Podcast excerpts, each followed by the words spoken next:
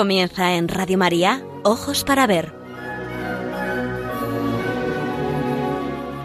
Con la dirección de Andrés Jiménez y Santiago Arellano.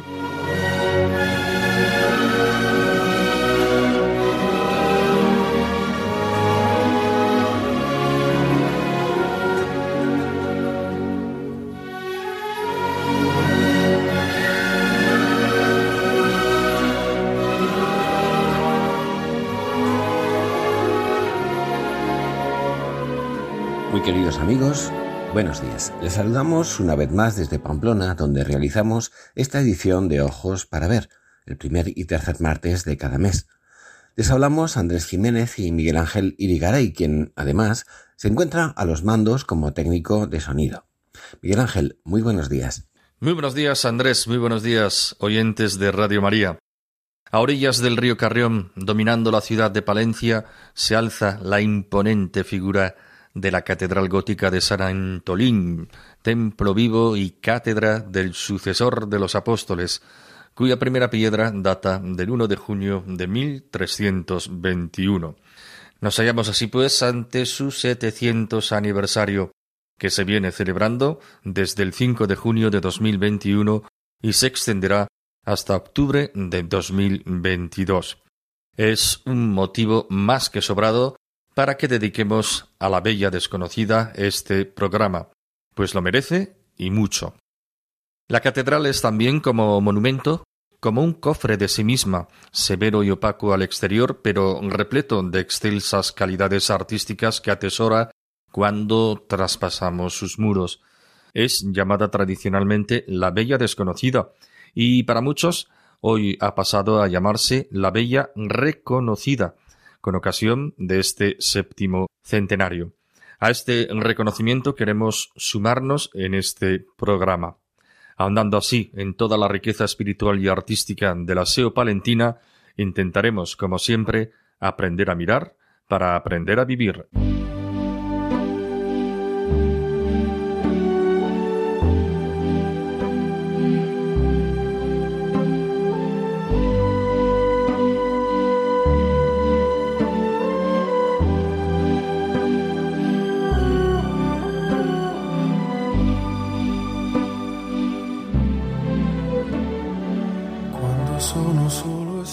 Solar catedralicio es tan imponente en volúmenes como visualmente austero al exterior. Se constituye como un espléndido testigo de la historia y de la fe de estas tierras, desde los lejanos vestigios de construcciones romanas, tanto en el interior como en el entorno, hasta las últimas aportaciones del siglo XX. Hay quien lo ha comparado a estas muñecas rusas que se esconden unas en el interior de las otras, ya que la sucesión de edificaciones ha ido envolviendo a las precedentes, que se ocultan en su seno como tesoros muy preciados. Entre las muchas maravillas que alberga en su interior la SEO palentina, se pueden mencionar la cripta de San Antolín, en la que se halla su origen, la capilla del Sagrario y el trascoro, además del retablo mayor. Cuenta con obras de Pedro Berruquete y Juan de Flandes, y llama la atención el lienzo El martirio de San Sebastián de El Greco. Pero hay mucho más, un largo etcétera. Valencia y su catedral nos remiten de modo singular a la Edad Media de la Reconquista española. El calificativo medieval, como es sabido, ha adquirido una tonalidad más bien despectiva como sinónimo de oscurantista, primitivo o inculto. Pero en Chartres, en León, en Burgos o en la misma Palencia, sería muy difícil aceptar sin más ese significado. No hay nada de oscurantista en una obra humana que se sirve de la luz para crear poderosas experiencias que tienen que ver con el sentido de la vida. El mundo medieval, como lo representan muchas catedrales como las mencionadas, lejos de ser oscuro, es en muchos aspectos cegadoramente luminoso. En la catedral gótica, que es sin duda el fruto más espléndido de la arquitectura medieval, encontramos tres facetas interrelacionadas, su prodigio técnico, su simbolismo religioso y su trabazón con la cultura de la primera Europa, la cristiandad. La verticalidad es el rasgo más notorio de este estilo. Este impulso ascensional fue creciendo a medida que el gótico se desarrollaba y alcanzó su culminación en su fase final. A partir de este rasgo podemos comprender la lógica constructiva de la arquitectura gótica y aproximarnos a sus desafíos técnicos, en cuyo detalle no entraremos ahora, pero sí destacaremos el contraste entre el carácter rudimentario de las técnicas y herramientas de edificación vigentes en la época y los prodigiosos frutos obtenidos, su belleza y ascensionalidad, su colosal altura, la transparencia de sus superficies acristaladas, el virtuosismo de sus audaces bóvedas ornamentadas. Pero el objetivo de la catedral gótica no era suministrar vistas hermosas, sino crear un espacio interior transfigurado, de profundo simbolismo religioso y teológico. El sistema constructivo desmaterializado, propiciado por la introducción de las bóvedas de crucería, está al servicio de la luz, principal responsable de la configuración de un interior distinto al vigente en el mundo físico del exterior. Así, el interior bañado en una atmósfera coloreada se muestra como obra y reflejo de Dios que es la lux spiritualis.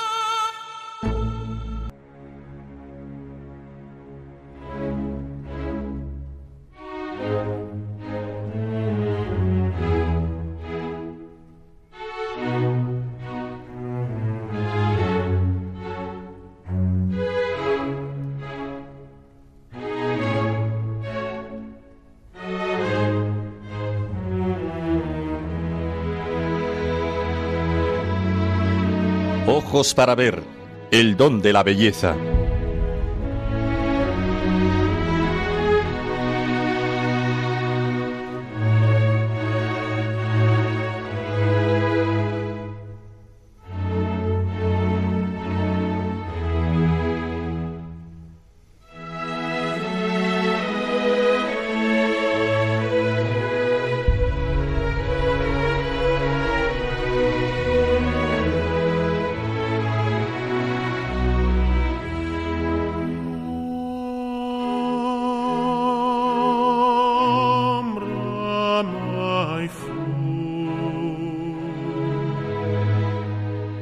Catedrales góticas son un compendio de razón y de luz, de belleza y técnica, de ingenio creador y voluntad colectiva. Chartres, León, Burgos o Palencia, entre tantos otros ejemplos, nos enseñan, además, la importancia de la belleza y de lo bello para la fe católica. Es triste que buena parte de nuestra estética y nuestro arte en el mundo moderno están instalados en la fealdad, la belleza que nos rodea y conmueve al contemplar el prodigio de la catedral, realzada por la exquisitez de la liturgia, proporciona una experiencia del gozo más puro y sirve de indicio y preparación para la vida eterna en Dios. La belleza de lo visible nos hace añorar y presentir la de lo invisible. Hans Urs von Faltasar escribió una vez que la gente que alberga dudas acerca de lo bueno o lo verdadero no puede ser igualmente escéptica sobre el significado de la belleza una vez que la ha experimentado. Todo el mundo tiene necesidad de verse rodeado de belleza. Lo necesita nuestra mirada, asombrada por el esplendor de lo real cuando lo percibe en el seno de lo creado. Lo necesitan nuestras almas como preparación para lo que nos espera en el momento en que por fin lleguemos a nuestra morada eterna y verdadera el encanto sublime de nuestras catedrales, cuando el alma está mecida en el silencio interior y se abre a la contemplación, propicia que, al igual que San Agustín, experimentemos un ardiente deseo de abrazar la belleza, siempre nueva y siempre la misma. Ese deseo ardiente que Dios ha encendido secretamente en nosotros y es el principio de donde brota la oración. La Catedral de San Antolín de Palencia es una gran iglesia de tres naves y la cabecera está rodeada por un deambulatorio o girola a la que se abren cinco capillas poligonales. Cuenta con doble transepto o crucero, claustro y una recia torre al sur. La nave central, más alta y dotada de triforios, se cubre con floridas bóvedas de crucería estrellada, mientras que las colaterales se coronan con bóvedas de terceletes. En el siglo VII se alzó en ese mismo lugar una primera catedral.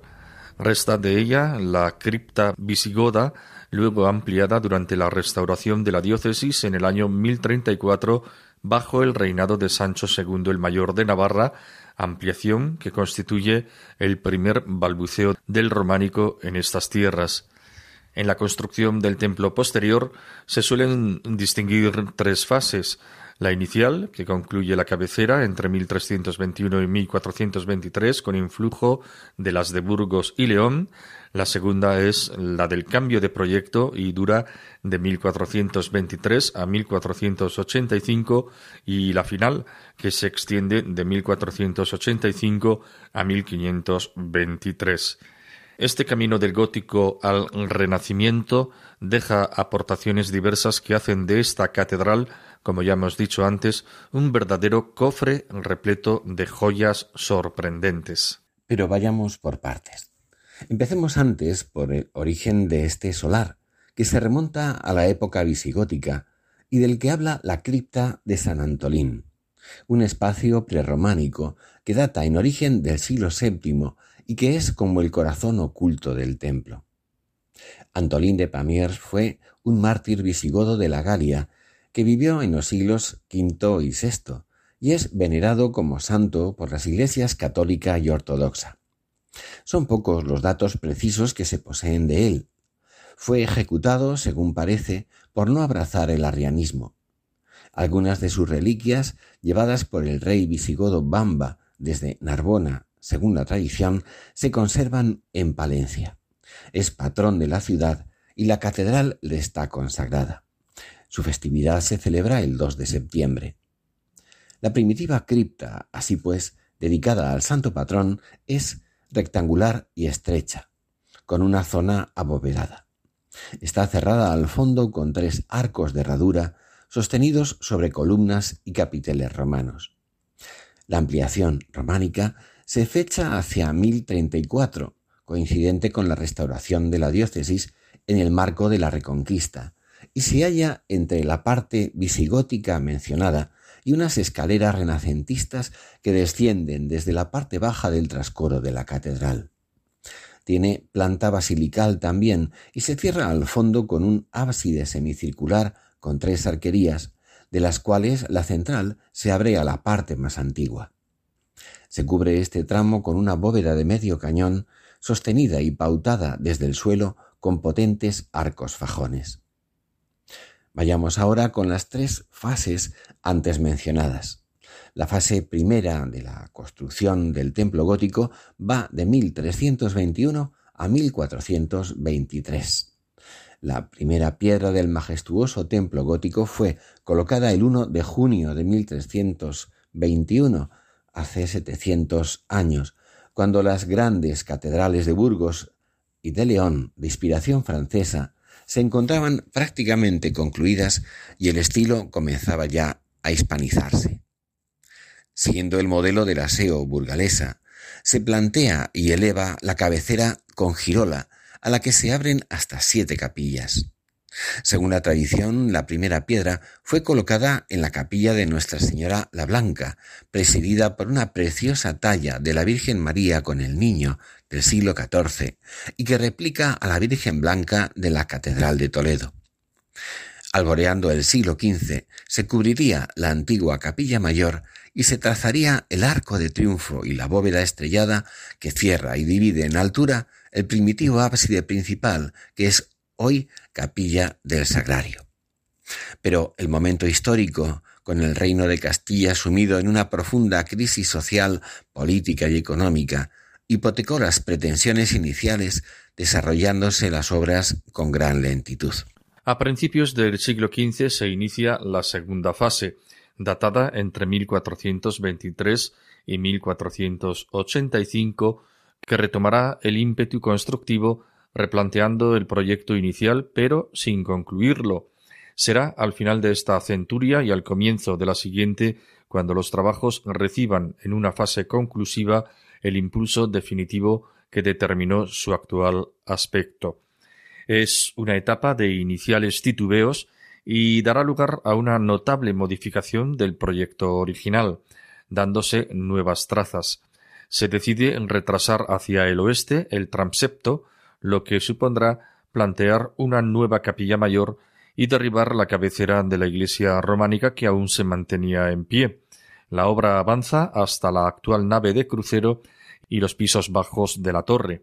Es en esta fase cuando se dispone un bello triforio practicable ciego al exterior. Recorre la nave central, el crucero y la cabecera y se cierra con magníficas tracerías caladas. Se sabe que trabajaron en la Catedral de Palencia los mejores maestros vidrieros del momento como Arnau de Flandes o Juan de Valdivieso, y todo ello sin renunciar a la monumentalidad inicial que hace del templo una de las catedrales más amplias y vistosas de España. La tercera fase data de 1485 a 1516. Se produce entre la fase final del gótico y el surgir del Renacimiento, gracias por fin a una financiación sostenida. El ambicioso proyecto inicial, decíamos, se vio condicionado por la precariedad de medios y alterado por la evolución estilística, obligó a artistas inclinados al espíritu renacentista a una llamativa simbiosis con los proyectos góticos iniciales. El gran impulso constructivo que permite cubrir el transepto en 1497 y terminar las naves, la sala capitular y el claustro se produce bajo los episcopados de Fray Alonso de Burgos, Fray Diego de Deza, Juan Rodríguez de Fonseca y Juan Fernández de Velasco, contando con los maestros Martín de Solórzano, Juan de Ruesga y Juan Gil de Ontañón. Y de este modo, junto al gótico, el renacentista es el gran estilo artístico de la catedral palentina, sobre todo en lo decorativo. Durante la primera mitad del siglo XVI, el nuevo lenguaje humanista se plasma en piezas excepcionales, como el magnífico retablo mayor o el de la capilla de San Ildefonso, y obras refinadas como el púlpito del obispo Cabeza de Vaca o la puerta occidental que comunica con el claustro. Nos hallamos así con sus ciento treinta metros de largo en la nave exterior por cincuenta de ancho en el crucero y sus cuarenta y tres metros de altura en el ábside ante la tercera catedral más grande de España detrás de la de Sevilla y de la de Toledo.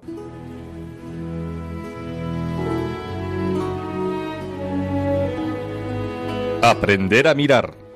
Ojos para ver. Radio María.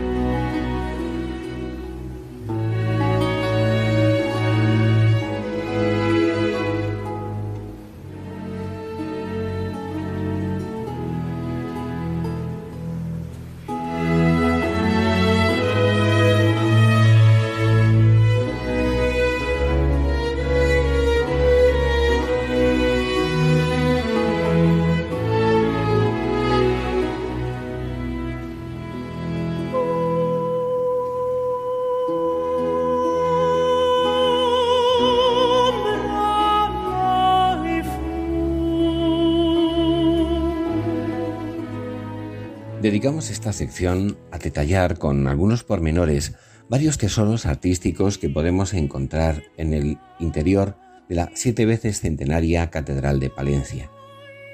Ya hemos hablado de la primitiva cripta de San Antolín, en sus dos partes, la visigótica y la románica, de la elegantísima cabecera que corona el templo al exterior y de las naves y cruceros góticos que enmarcan el majestuoso interior del templo. Digamos algo ahora de la portada gótica del siglo XV que sirve de acceso al claustro. Fue abierta esta puerta para comunicar la catedral gótica con el antiguo claustro, al que se accede bajo un arco carpanel, dintel con una pareja de ángeles portadores de escudos del obispo Urzado de Mendoza y el tímpano. Entre dos pilastras rematadas en pináculos, los arcos apuntados se ornan con hojarasca y figuras, muchas de ellas tocando instrumentos musicales, coronándose por un arco conopial con un ángel portador del escudo del cabildo. La portada en sí data de hacia 1485, pero preside el tímpano la imagen de Santa María la Mayor, a la que estuvo dedicado el templo consagrado en 1219 y conocida como Virgen de Don Tello. Y es que esta talla de la Virgen con el niño, en madera policromada y obra de inicios del siglo XIII, se vincula a la excepcional figura de Don Tello Tellez de Meneses, obispo de Palencia entre 1208 y 1246. Habitual de la corte de Alfonso VIII, Tello Tellez luchó en la batalla de las Navas de Tolosa y jugó un notable papel en la unificación de los reinos de León y Castilla. Participó en el cuarto concilio de Letrán.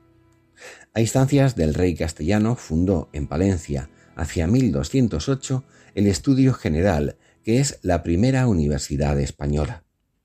En ella se enseñaban teología, derecho y artes liberales, y sus dos alumnos más célebres fueron Santo Domingo de Guzmán y Pedro González Telmo, San Telmo.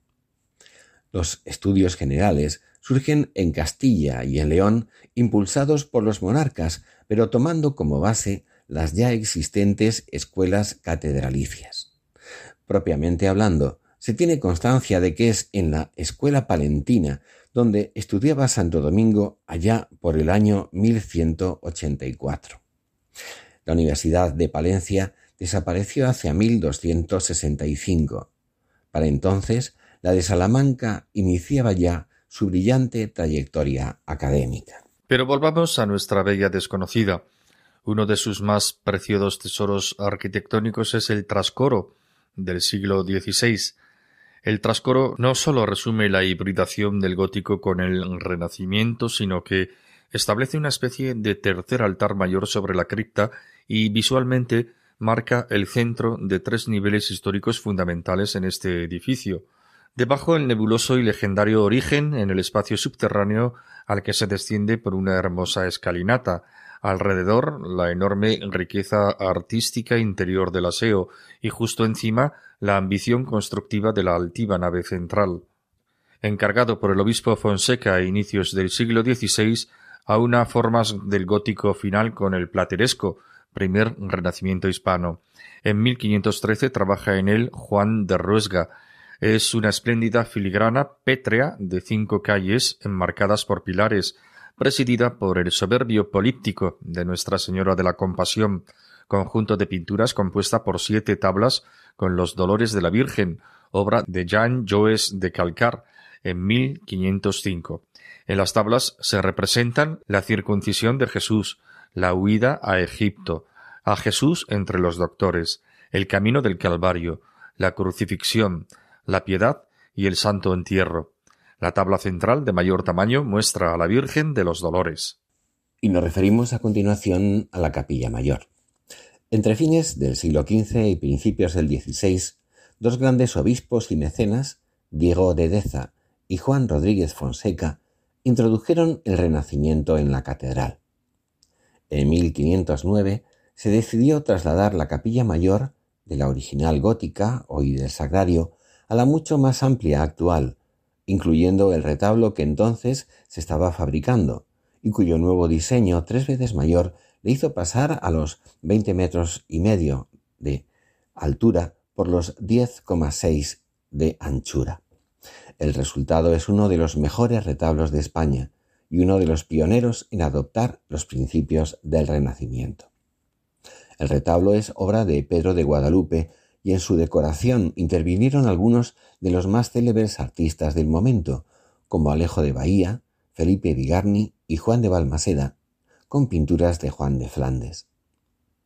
En el siglo XVII se añadió el sagrario y la talla de San Antolín, obra esta última de Gregorio Fernández.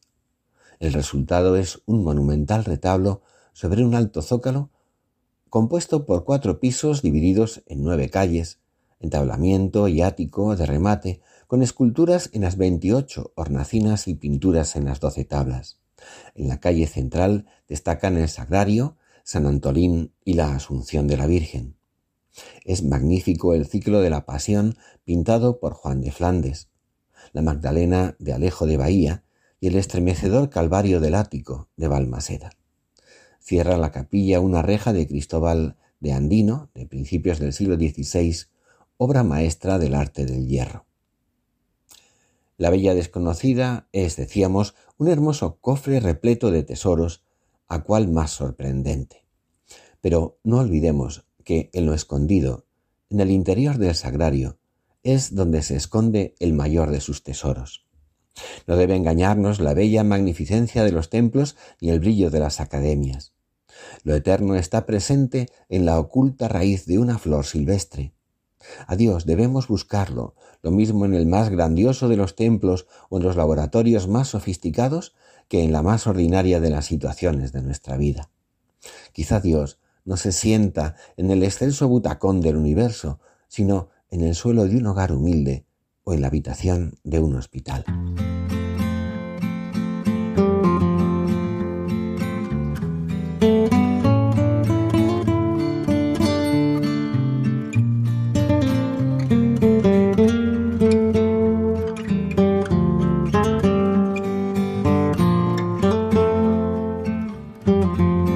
En ojos para ver, momento para la pintura.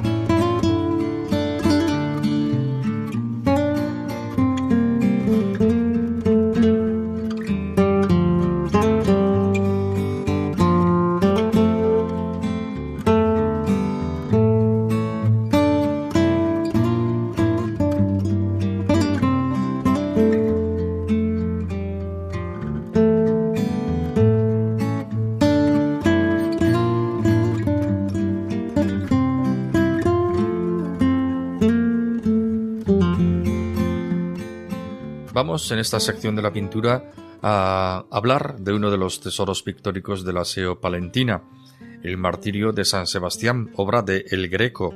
Es una pintura al óleo sobre lienzo realizada entre los años 1577-1578. Su tamaño es de 191 por 152 centímetros. Se encuentra en el Museo Catedralicio. Se trata de una pintura realizada al poco de la llegada a España del pintor cretense. No está del todo claro cómo llegó a Palencia, aunque parece deberse al deán de la Catedral de Toledo, Luis de Castilla, amigo personal del autor, a quien conoció en Roma y pudo influir en su venida a España. Luis había sido canónigo y archidiácono en la Catedral de Palencia. Fue él quien recomendó al pintor para la realización de su primer gran encargo, los retablos de la iglesia de Santo Domingo de Toledo. El lienzo muestra a un joven San Sebastián atado a un árbol, desnudo con un leve paño de pureza y con una flecha clavada en el costado. Otras dos aparecen incrustadas en el tronco del árbol. Su postura inestable, en su pierna izquierda flexionada sobre una roca y la otra apoyada en el suelo, tocando con la rodilla la misma roca, muestra una postura de raigambre clásica que permite mostrar detenidamente la musculatura del tronco y del brazo derecho atado a la espalda. El otro brazo, extendido hacia el vértice superior derecho del lienzo, con la mano caída, acentúa la sensación de abandono ante el martirio. El tronco y la cabeza, levemente inclinados a su izquierda, muestran una torsión de las llamadas serpentinatas, con curva y contracurva típicas del manierismo. Tanto el aspecto heroico del santo como el interés por el desnudo, muy poco común en la pintura española de la época, y la postura inestable y forzada parecen ser ecos de la obra de Miguel Ángel, cuyas obras conoció el Greco durante su estancia en Roma. El fondo presenta un cielo azul profundo con celajes blancos de aspecto metálico, y un sencillísimo paisaje con algunos árboles de tonalidades pardas y verdes, con algunos personajes muy diluidos en la lejanía, que pudieran ser los ejecutores del suplicio. La expresión es realista, incluyendo la representación exacta del árbol al que se ata al santo, una higuera, y el rictus de tristeza de su rostro. No hay referencia a lo sobrenatural, salvo la impresionante mirada dirigida al cielo por parte del joven mártir aparece firmado con letras griegas mayúsculas en la roca de la parte inferior central. La pincelada suelta, sobre todo en lo que rodea al personaje, destaca la figura heroica, a la vez poderosa y doliente, del joven y su expresiva mirada dirigida al cielo. A los ojos de la fe, Esta obra de arte nos recuerda que la sangre de los mártires, derramada como la de Cristo para confesar el nombre de Dios, manifiesta las maravillas de su poder, pues, como dice la liturgia, en su martirio el Señor ha sacado fuerza de lo débil, haciendo de la fragilidad su propio testimonio.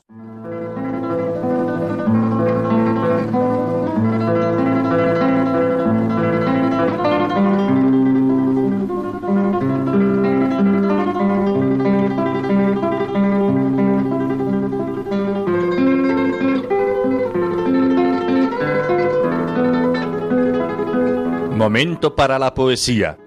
Ojos para ver. Radio María.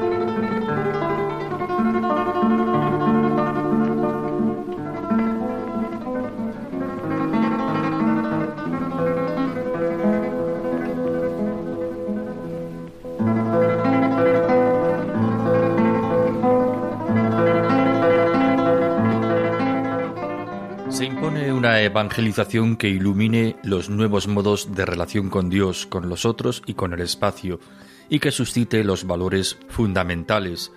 Es necesario llegar allí donde se gestan los nuevos relatos y paradigmas, alcanzar con la palabra de Jesús los núcleos más profundos del alma de las ciudades. No hay que olvidar que la ciudad es un ámbito multicultural.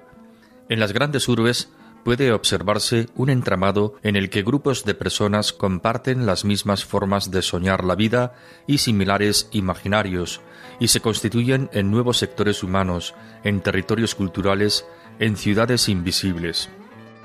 Con estas palabras se pronunciaba el Papa Francisco en el punto 74 de la exhortación apostólica Evangelii Gaudium.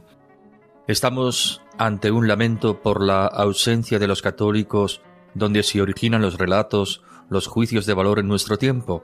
Es nostalgia de un tiempo en el que la religión católica florecía en todas partes, en la cultura, las artes, la economía, la política. ¿Es esa ausencia un acto premeditado de borrar a Dios de la esfera pública? ¿O también quizás una incapacidad de los católicos por no poder mostrar nuestra pertenencia en nuestras expresiones culturales? Las catedrales se alzaron en un tiempo en que a Dios se le sentía y presentía. Las ciudades, agitadas por el surgir de un emprendimiento nuevo, bullían de inquietudes, pero sobre el cielo seguía brillando una certeza, la del Dios providente que se la juega por amor a sus hijos hasta la sangre, y que se alza victorioso de la muerte, llamando a su seguimiento a todos los hombres y mujeres hasta los confines de la tierra. Eran tiempos, los tiempos mm, en que se edificaron las catedrales, en que la vida se entendía como un camino hacia Dios, y las catedrales venían a ser como naves que conducían a un pueblo iluminadas por la guía del cielo. Hoy no es el caso. Los caminos no parecen en estos tiempos llevar a parte alguna. Pero en las palabras de Francisco no leemos un lamento nostálgico, sino un llamamiento a descubrir en la cultura y en el pensar las huellas de una experiencia cristiana, la esencia del ser humano hecho para Dios. A lo que parece invitar Francisco es a no encerrarse sobre sí mismos, sino a buscar y a encontrar al otro, para poder conectar con una inquietud profunda que atraviesa todo el corazón humano. En diversas expresiones del arte, el mercantilismo puede motivar cierta tendencia a no hablar de Dios abiertamente en nuestros días, pero esto es más difícil en la poesía, más vinculada a lo íntimo del ser humano, tanto del poeta como del lector. En un mundo como el nuestro, en el que se subraya a toda costa la autonomía del individuo, pero que se desliza hacia una desesperanza final, parece imposible reconocer la necesidad de misericordia. Y el hecho es que el ser humano, sin la certeza de Dios y sin humildad para buscarlo, se ahoga en la soledad como en una condena. Como escribía hace no mucho Isabel Coiset, te sumerges en una especie de apatía gaseosa en la que se te quitan hasta las ganas de opinar. Estás en ese estado en el que ya no sabes ni qué opinas. Cansinamiento lo llamaba. Mezcla de cansancio y hastío con toques de rabia reprimida y algo de bilis almacenada. Escribe textualmente. Así se descubre también, por ejemplo, el poeta José Mateos en Pronto cae la noche, poema incluido en su libro Reunión.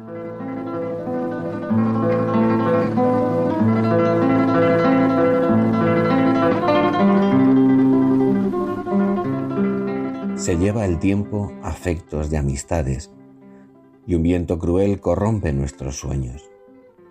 Hasta que un día, al fin, nos damos cuenta que estamos solos. Nada, ni los libros que comienzan a hablar cuando los abres, ni los versos que fuimos despertando para aplazar y huir de nuestro rostro, llenan un hueco, forman una patria. A nuestro alrededor todo es sencillo o lo parece. El pájaro en la antena, la nube anónima en el cielo claro. Pero para nosotros solo hay sombras. Nadie enciende la luz para nosotros. Sin fe, sin ilusión muere otra tarde. Y es el disco rayado de la vida. No sé qué amor más fuerte que este engaño.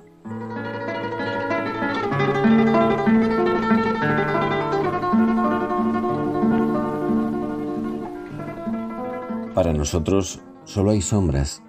Nadie enciende la luz para nosotros. Sin fe, sin ilusión, muere otra tarde. Al contemplar Enrique Heine la catedral de Amberes, exclamaba, aquellos tiempos tenían dogmas, nosotros no tenemos más que opiniones, y con opiniones no se edifican catedrales. Es muy fácil dejarse contagiar por el ambiente y más cuando procede de una mentalidad fallida, saturada de sofismas que dejan el corazón vacío, sin esperanza, ante ese disco rayado de la vida del que habla el poeta, desconocedor de un amor más fuerte que ese engaño. El intelectualismo escéptico fabrica dudas y levanta rascacielos sin alma, incapaces de formar una patria. Hemos olvidado que solo la Iglesia tiene certezas y levanta catedrales. El pontevedrés José Cereijo, en su poema Decir, publicado en el libro Los dones del otoño, se abre sin embargo a una ventana de esperanza, anhelando quién sabe que tal vez una voz que habla en silencio, que conoce nuestro pensamiento, sentimiento y ser, se apiada de nuestra desnudez maniatada por la muerte e incapaz de lograr nada, ni de decir nada, ni de pensarlo o de creerlo, y nos conceda, quién sabe, tal vez, la gracia de ser misteriosamente escuchados y nos asuelva a pesar de todo, como se recibe la lluvia fresca, y experimentar el estremecimiento de escuchar esa palabra silenciosa de perdón. Quizá, termina, quizá valdría la pena morir solo por eso.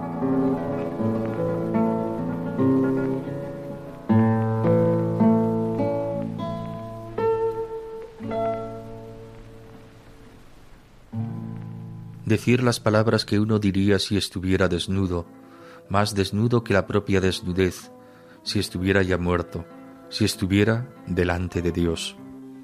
Las palabras que uno no se atreve a decir, no concibe decir, pensar siquiera, porque forman el fondo del propio pensamiento, del propio sentimiento, y escucharlas de boca de uno mismo como si fueran de otro, y saber por fin al escucharlas lo que uno en verdad piensa, lo que de veras siente, lo que es, y escuchar el silencio de Dios que quizá nos absuelve como una lluvia fresca, y estremecerse oyéndolo.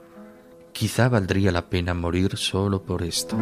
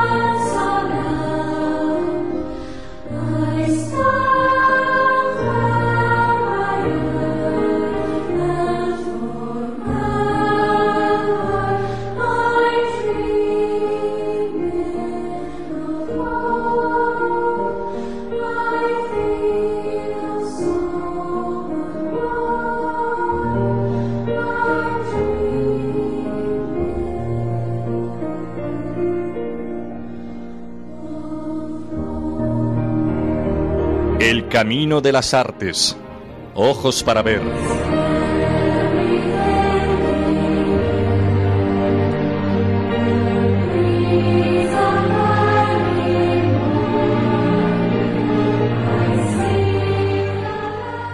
Del corazón vivo y palpitante de la época de cristiandad, la no bien llamada Edad Media, surgieron las catedrales de piedra y las universidades, templos del saber, pero también las sumas teológicas y las primeras maravillas de la música tal y como hoy la conocemos. En lo musical, los conceptos de tipo matemático atribuidos a Pitágoras harán que se incluya como una ciencia más dentro de las artes liberales, formando parte del quadrivium junto con la aritmética, la geometría y la astronomía. Durante la Edad Media se sentarán las bases relativas a la teoría y la notación musical. Sobre todo destacan en los inicios las músicas que acompañan a la oración y la liturgia, donde nace el gregoriano y donde es omnipresente el uso del latín. Con el paso del tiempo, los trovadores y juglares llevarán la música a los castillos, palacios y cortes y al alma del pueblo, haciendo uso de las lenguas vernáculas. Es toda ella, ante todo, una música que acompaña a la voz humana. El estilo trovadoresco, orientado hacia la temática religiosa, produjo en España una obra magnífica, las Cantigas de Santa María, de Alfonso X el Sabio. La cantiga se define genéricamente como una composición poética cantada. Las cantigas de loor de Santa María del rey Alfonso, más de 400 en total, y todas con su propia melodía, constituyen un singular monumento de la monodia medieval. En ellas se narran favores y milagros de la Virgen. Todas están escritas en galaico portugués y presentan notación musical mensurada. Alfonso X manifiesta en el prólogo su propósito de constituirse en trovador de su dama, Santa María, Nuestra Señora.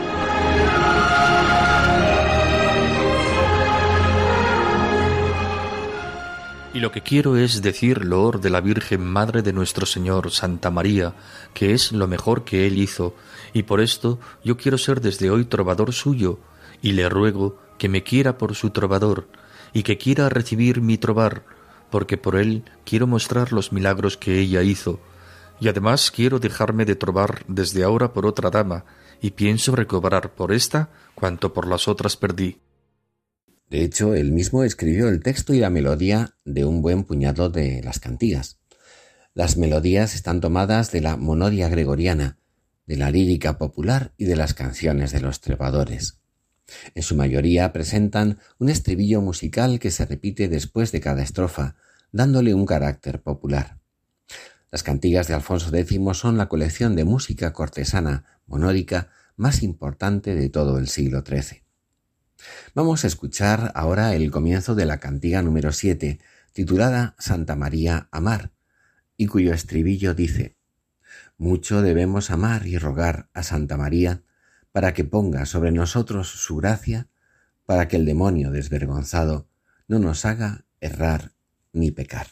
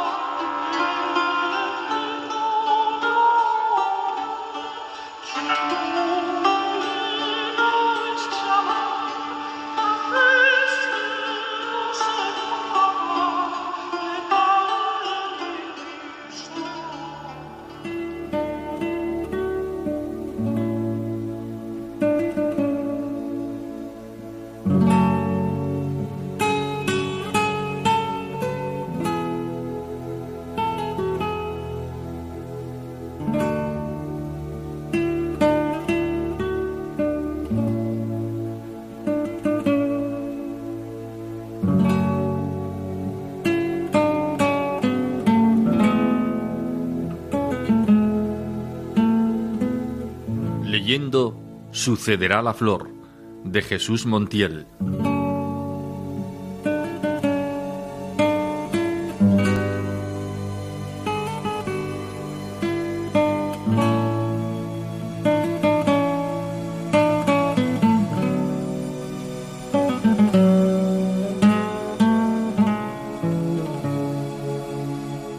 En nuestro programa anterior iniciamos el comentario del libro Sucederá la flor del poeta granadino Jesús Montiel. Se trata, como ya dijimos entonces, de un canto de esperanza ante el latigazo cruel de ver enfermo a su hijo de dos años. Una experiencia crucial para un padre que se haya desarmado e impotente y que tendrá que aprender a aceptar y a esperar. Algo parecido, y de ahí el título, a la espera de quien ha plantado una semilla en una maceta y aguarda impaciente su floración durante una larga espera.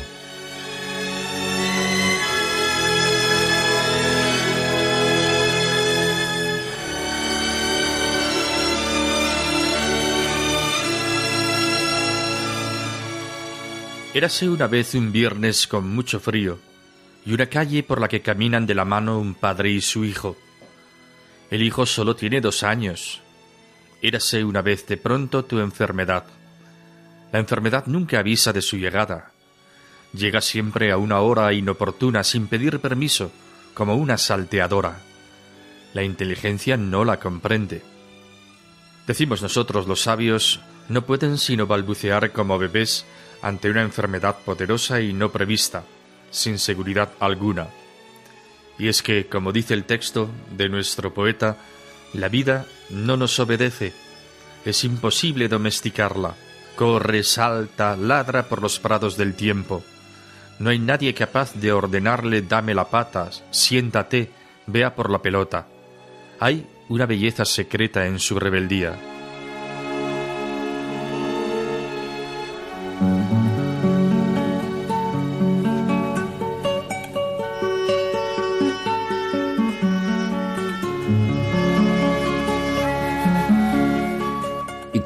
Consciente de esa impotencia para domeñar la amenaza que se abalanza sobre quienes amamos, el mundo se vuelve un suelo inclinado y resbaladizo por el que uno cae irremisiblemente, como la cubierta de un barco que se hunde. Todo, escribe, incluyendo el cielo, estaba torcido. ¿A qué aferrarse entonces? ¿Cómo evitar la fuerza de la gravedad? Ahora sé que no hace falta buscar asideros, convicciones, razonamientos.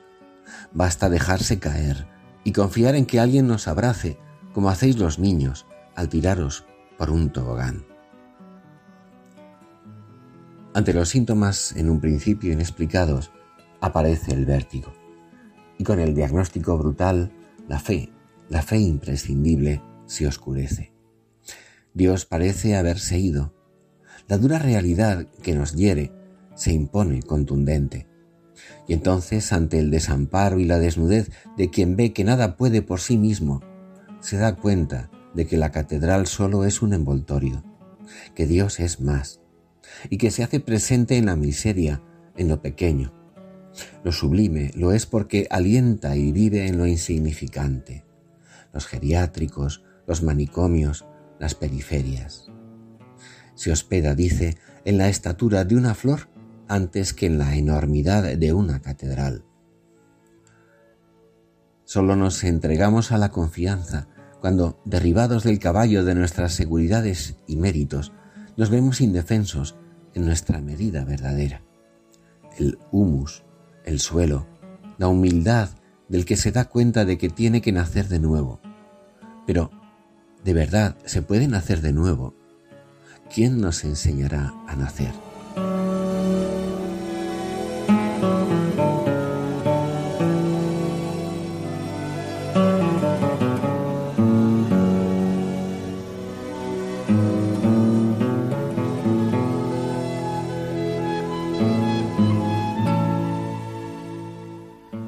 Leucemia.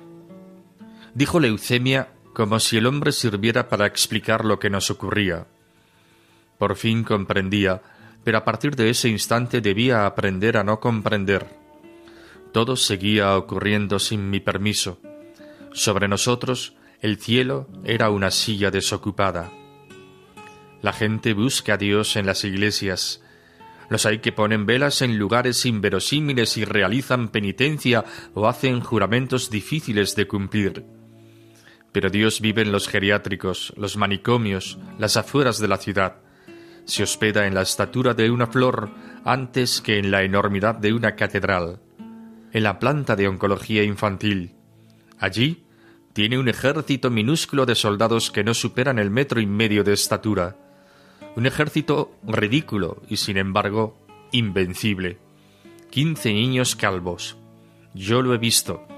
Un hombre muy seguro de sí mismo entra en esa planta y tiembla de miedo nada más verlos. Érase una vez un niño enseñándole a su padre a nacer.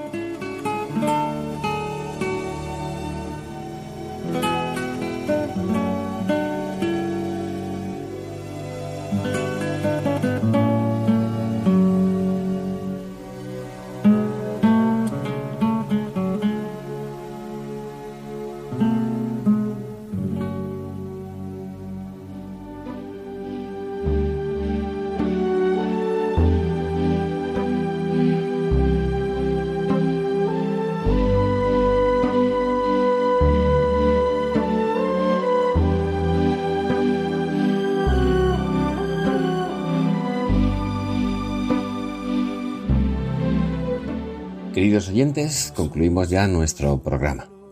Un paseo por ese cofre asombroso que es la Catedral de Palencia, la bella desconocida, nos hace descubrir el tesoro de una fe que hoy quizás nos empieza a faltar. En medio de nuestro mundo prepotente pero vulnerable, hemos de aprender nuevamente a sentir la necesidad de Dios. Somos mucho más frágiles de lo que pensamos, pero en nuestro corazón puede brotar la flor de la esperanza, la certeza de que Dios saca fuerza de lo débil, haciendo de la fragilidad su propio testimonio. Que tengan todos un hermoso día.